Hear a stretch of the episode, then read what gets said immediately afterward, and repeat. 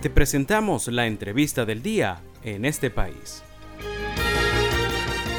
El día de hoy nos eh, complace mucho tener como invitado al abogado Carlos Luzberti, un eh, venezolano que ha tenido una larga trayectoria en el campo de la defensa, promoción, educación en derechos humanos. Te damos la más cordial bienvenida a este programa, Carlos. Muchos saludos. Gracias, Andrés, por la invitación. Un gusto. Carlos, mm, vamos a hacer un poco de historia, de tu historia personal. ¿Qué cosas te llevaron a ti al campo de los derechos humanos? ¿Cuándo comienzas tú a trabajar en esta, en esta área, en este campo, la defensa, la promoción de los derechos humanos? Bueno, yo creo que trabajo, trabajo como tal eh, yo creo que desde mi primera afiliación como voluntario en Amnistía Internacional, allá en los 90, eh, siendo yo todavía estudiante. Eh, a ver, yo, yo me acerco al tema de los derechos humanos en esa época a partir, como a mucha gente le ha pasado, a partir de una charla que, que, hubo en el colegio, este, y digamos, eso hizo clic eh, en mí. Un poco después, unos meses después, eh, estaba afiliándome como eh, activista, miembro de Amnistía Internacional aquí en Venezuela. y bueno, ya de ahí en adelante empecé a desarrollar actividades de, de voluntario en el, en el movimiento. Unos meses también después, eh, que entré a estudiar derecho, ya eh, e, eso le dio otra dimensión, digamos, más profesional a lo que antes venía siendo desde una inquietud eh, simplemente de, indignación frente a injusticias que, uno veía en la vida diaria. Entonces ya a partir de mi, mi decisión de, de elegir carrera y mi perfil profesional, pues me encaminé o tomé la dirección de abordar el derecho desde una visión de los derechos humanos. Es decir, cuando entraste ya a la Universidad Católica estabas bastante ubicado, bastante claro de para qué querías estudiar la carrera de derecho. Luego, en ese eh, transcurso en la universidad, eh, mm, ¿adquiriste herramientas para tu trabajo en el campo de los derechos humanos o eso lo complementaste con cursos eh, fuera de la universidad? Yo aquí te diría que ambas cosas. Cuando yo entré en la universidad, si bien la católica tenía una importante historia en temas de derechos humanos, no necesariamente teníamos la estructura que tenemos hoy en día de eh, enseñanza formalizada de derechos humanos. De hecho, el Centro de Derechos Humanos se funda en 1999. Eh, estando yo todavía como estudiante en la universidad y cuando se funda el centro en el 99, yo me incorporo como voluntario del centro en ese momento. Eh, entonces ahí me tocó acompañar esos primeros años en condición de estudiante de voluntario. Voluntariado que siguió haciendo cosas y, digamos, con altas y bajas como todo en el país, eh, hasta que yo me graduó en el a principios del siglo XXI, en el 2001, eh, me voy a una experiencia de voluntariado profesional, regreso eh, fuera de Caracas, en Frontera, en Guasdualito, regreso de nuevo a Caracas, ya claramente eh, en, en, una línea de trabajo encaminada a temas de derechos humanos en organizaciones no gubernamentales. Y en esa misma tónica también me incorporo como parte del equipo de profesores de la universidad. Y en esos años de formación, estando en la universidad, como te decía, como todavía no estaba consolidado como lo está hoy, eh, el, músculo académico de derechos humanos, sí era la oportunidad de eh, tomar talleres y cursos que se ofrecían desde distintas organizaciones, eh, una de ellas Amnistía, por supuesto, pero también pues organizaciones como COFAVIC, eh, la Vicaría Episcopal de Derechos Humanos, que ofrecían cursos de eh, derechos humanos para comunidades, para activistas, entre ellos aquí en la universidad. Y ya una vez establecido, instalado el centro, incluso eh, Provea en, sus cursos de aquella época que también dictaba para, para comunidad en general, para sociedad civil. Eh, y ya en el año 99, instalado el centro, una de las primeras actividades del centro es precisamente ofrecer eh, lo que fue el primer curso sobre sistemas de protección de derechos humanos. Eh, en ese momento se llamaba curso de verano porque se dictaba en septiembre. Entonces era como que nosotros teníamos vacaciones de julio, desde el 31 de julio hasta el 1 de octubre. Entonces el curso era venir a la universidad en septiembre a aprender de derechos humanos.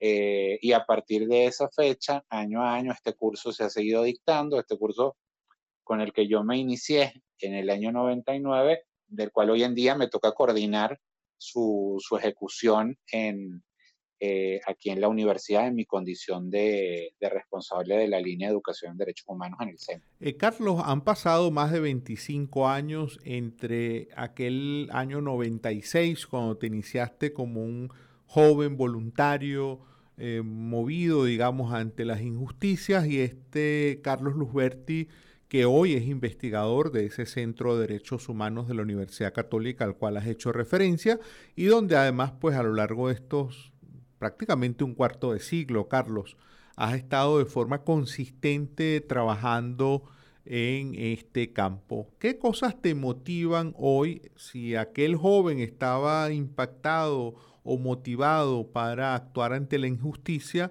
¿qué es lo que motiva a este Carlos Luzberti ya profesional, formado, a mantenerse trabajando en el campo de los derechos humanos? Bueno, yo creo que mm, si pudiera identificar dos elementos clave, Andrés, yo te diría que uno es em, la convicción racional de la capacidad que tiene la educación en derechos humanos para cambiar y transformar realidades injustas eh, desde la posibilidad de empoderar y darle herramientas a las personas para que puedan superar situaciones complejas y difíciles en reclamo y reivindicación de sus derechos. Yo creo que eso es algo que me ha quedado muy claro en, esta, en esta trayectoria que tú has descrito eh, de estos años, en este camino, no solamente desde el rol específicamente académico en la universidad, trabajando con estudiantes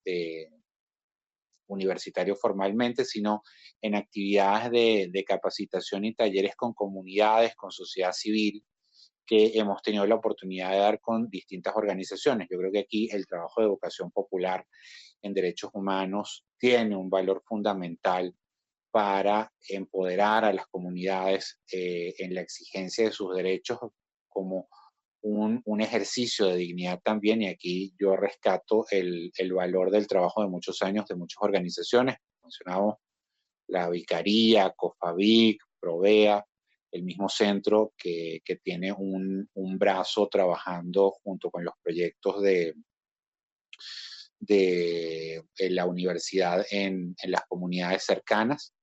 Y por otro lado, yo creo que es un poco esta, esta misma eh, forma de canalizar esa indignación de sentir la necesidad de contribuir a que esas injusticias cambien.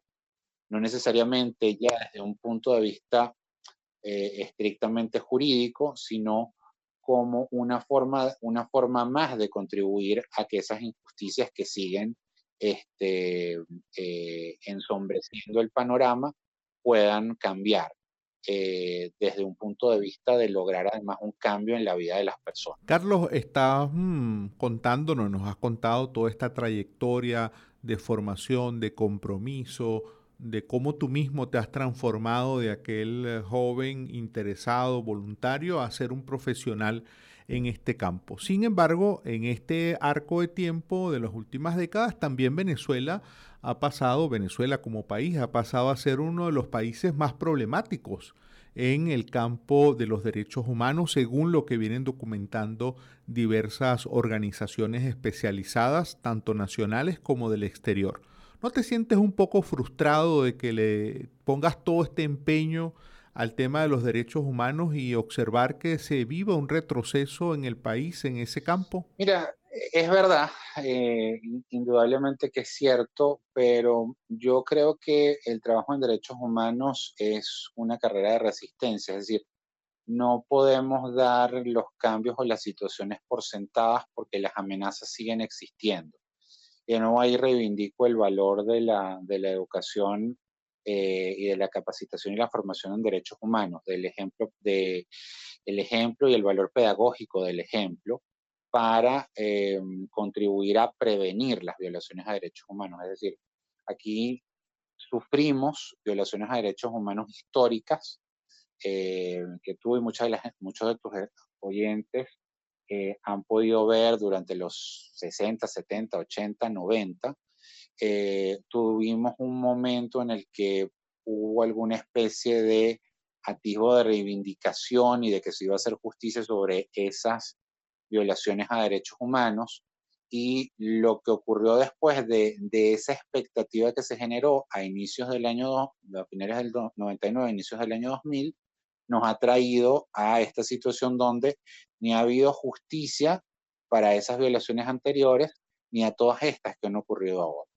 Entonces, eh, yo creo que esto es una carrera de resistencia, pero es una carrera de resistencia que es una carrera de resistencia informada, es decir, es la necesidad de conocer y por eso la importancia de los procesos de educación y capacitación en derechos humanos que nos permiten saber lo que estaba mal antes, saber lo que está mal ahora, para poder tener herramientas, para poder cuestionar y poder tener una actuación propositiva para tener la expectativa de construir un futuro promisorio donde se pueda hacer justicia y combatir la impunidad de todas esas violaciones, las de los últimos 20 años, pero las de los últimos 40 y 60 y más atrás. Eh, y en este sentido, esas mismas herramientas que permitan dar un valor preventivo a que, a que puedan ocurrir nuevamente esas violaciones. Muchísimas gracias, eh, Carlos. Hemos estado conversando con el abogado defensor de derechos humanos, Carlos Luzberti. Él forma parte del equipo del Centro de Derechos Humanos de la Universidad Católica Andrés Bello y además eh, tiene una larga trayectoria en la formación, la educación, la promoción y la defensa de los derechos humanos en Venezuela.